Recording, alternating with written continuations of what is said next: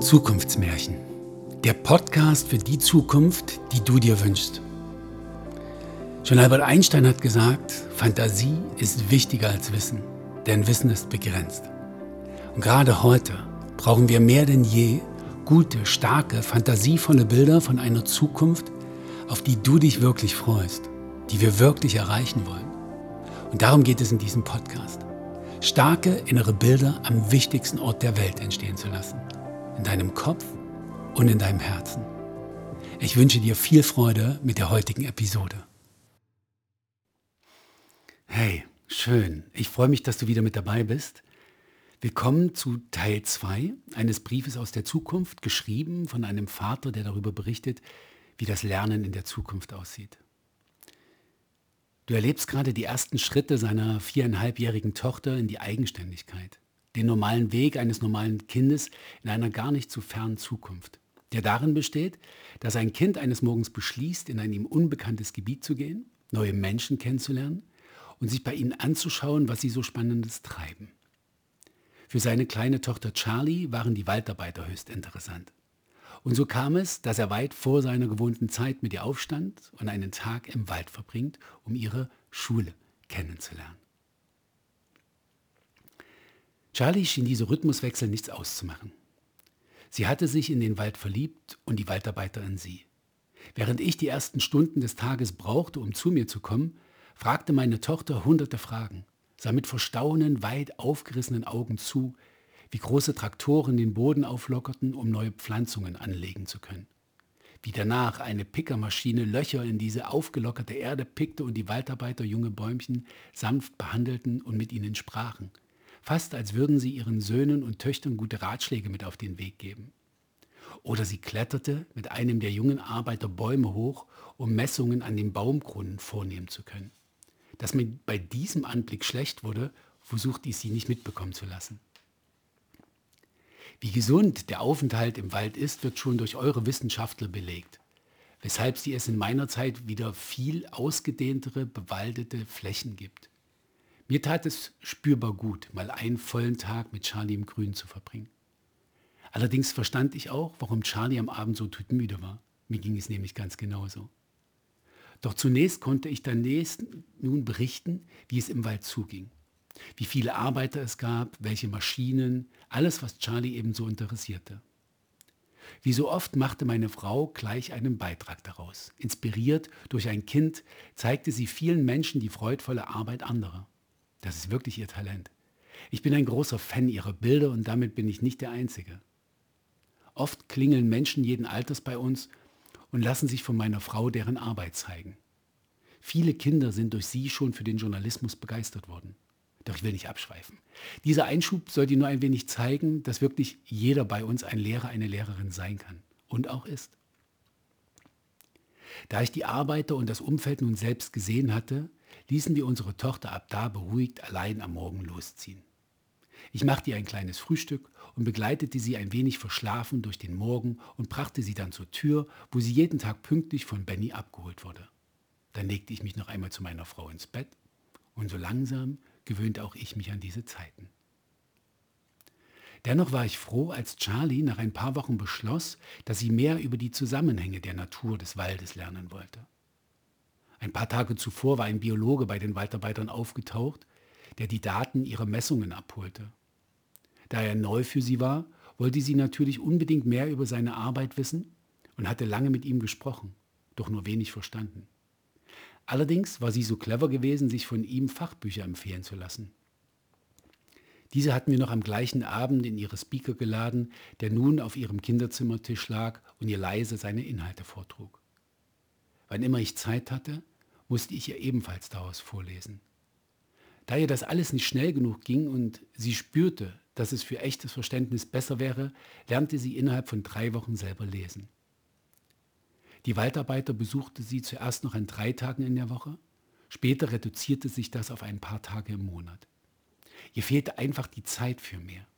Sie war in unterschiedlichen Gärtnereien ein willkommener Gast und eine liebevolle Hilfe legte hinter unserem Haus verschiedene Beete an, pflanzte Bäume und nahm an biologischen Studien teil. Schon bald lud sie mich zum Mittagessen in die Mensa der Uni ein, da es ihr zu lange dauerte, erst nach Hause und wieder zurückzufahren. Als sie neun Jahre alt wurde, überredete sie mich, für ein paar Monate mit ihr im Hochgebirge zu leben, da sie Studien an der Baumgrenze vornehmen wollte. Das wurde einer unserer schönsten Sommer. Wir wohnten in einer kleinen Berghütte inmitten von kleinen, flachen Kiefern. Wir machten ausgedehnte Wanderungen, erzählten uns gegenseitig frei erfundene Geschichten, genossen grandiose Aussichten. Jalit schaffte es sogar, ein paar außergewöhnliche Tierfreundschaften aufzubauen. So war zum Beispiel ein kleiner Mauerläufer mit seinen schwärzlich runden Flügeln, mit der leuchtenden karminroten Färbung, ein Begleiter sowohl auf unseren Touren als auch an der Hütte. Nicht selten saß er am Abend auf Charlies Schulter und reckte den Hals und drehte sein kleines Köpfchen, als ob er unseren Gesprächen hochinteressiert lauschen würde. Wir wurden von den Hirten verpflegt, die immer mal bei uns vorbeikamen, um Geschichten aus der Welt zu hören. Wir tranken aus einer klaren Quelle, die etwas tiefer den Berg entsprang und liebten das Leben über alle Maßen. Hier machte Charlie auch eine ihrer ersten großen Entdeckungen. Am Abend saßen wir oft an unserem Lieblingsplatz auf der Wiese hinter der Hütte, lehnten uns an die alten bemoosten Stämme und bestaunten den Sonnenuntergang, der die schroffen Felshänge in ein sanftes Licht tauchte, so dass sie aussahen wie mit rosa Plüschteppichen behangen. Wir schwiegen ganz andächtig mit der gesamten Natur oder sangen gemeinsam leise Lieder und spielten Gitarre dazu. Eines Abends sah ich Charlie genau diese Stämme mit einer Lupe untersuchen. Papa, das Moos hier, genau da, wo wir uns immer anlehnen, ist viel besser gediehen als das dort drüben. Obwohl wir es jeden Abend platt drücken. Ja, vielleicht mag es ja unsere Musik. Das hatte ich natürlich im Scherz gesagt. Doch sie sah mich nachdenklich an und ab diesem Abend wurde das Moos das mit Abstand meist beobachtete Gewächs des gesamten Gebirges. Es wurde dreimal am Tag vermessen, gezeichnet, von allen Seiten dokumentiert. Charlie sprach sogar auf vielfältige Weise mit ihm. Ich bin vielleicht der einzige Mensch auf der Welt, der von sich sagen kann, schon einmal auf Moos eifersüchtig gewesen zu sein. Die genauen Studienergebnisse kann ich dir leider nicht vorstellen, doch ich kann dir verraten, dass aus dieser Beobachtung ein völlig neuer Studienzweig entstand. Die Pflanzenkommunikation. Und damit ist nicht die Unterhaltung zwischen zwei Pflanzen gemeint. Diese Kommunikation wird schon zu deiner Zeit erforscht. Ich meine damit die Kommunikation zwischen Pflanze und Mensch wobei der Mensch die Pflanze im Gedeihen unterstützt. Unsere Wissenschaftler erzielen auf diesem Gebiet gerade einen Durchbruch nach dem anderen, sodass wir inzwischen kaum noch Dünger brauchen. Wir überreden unsere Pflanzen zum Wachsen. Und auch wenn meine Tochter den Anstoß für diese neue Forschungsrichtung gab, war es nicht das Gebiet, dem sie sich verschreiben sollte. Sie zog es zurück in den Wald. Inspiriert durch unseren Sommer in den Bergen suchte sie nach Wegen, dauerhaft und im Einklang mit der Flora und Fauna direkt in der Natur zu wohnen. Mit zwölf schloss sie ihr Biologiestudium mit einer Arbeit zum Thema Pflanzenkommunikation ab und begründete damit eben einen ganz neuen wissenschaftlichen Zweig.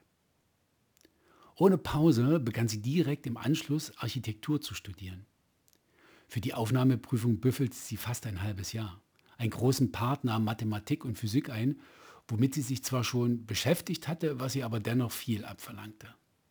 Außerdem lernte sie eine neue Fremdsprache, da die meiste Literatur, anders als bei Biologie, nicht in ihrer Muttersprache verfasst war.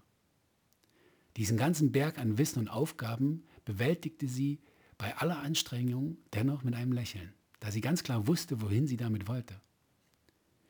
Und noch einmal, sie ist kein außergewöhnliches Kind unserer Zeit. Dieses Gespür dafür, was der Sinn ihres Lebens und Daseins ist, entwickeln bei uns alle Kinder relativ früh.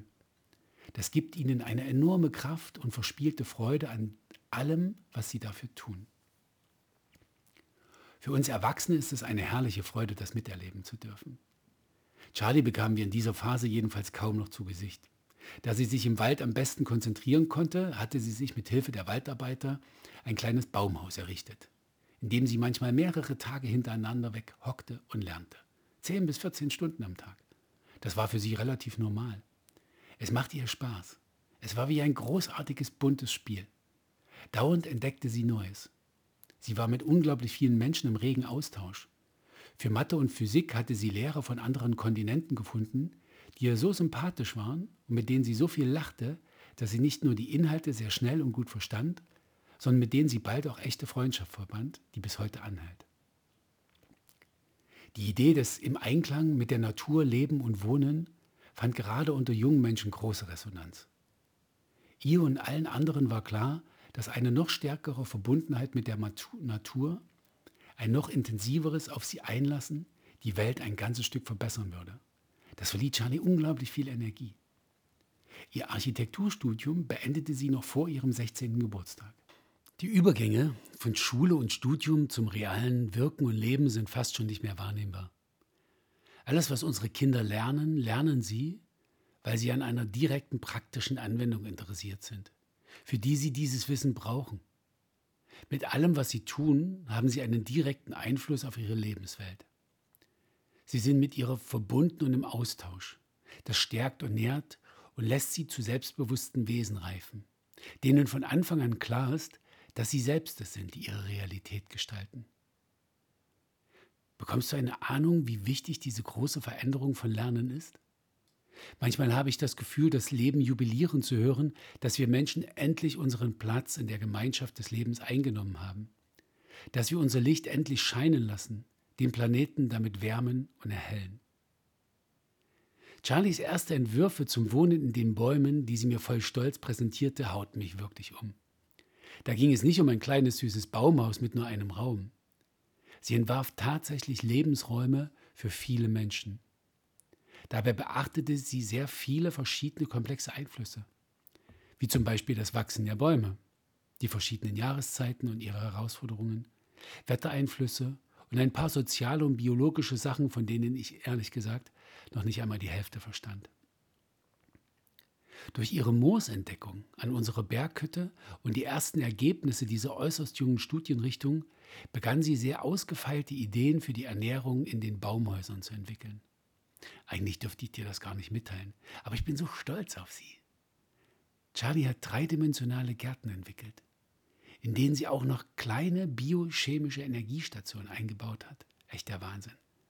Du kannst dir das so vorstellen, dass sie zwischen den großen Bäumen Lianen wachsen lässt an denen entlang essbare Nutzpflanzen gedeihen und um diese herum entsteht ein Netz, das das Sonnenlicht komplett absorbiert und mit natürlicher Intelligenz sowohl an die Pflanzen als auch an einen Energiespeicher abgibt.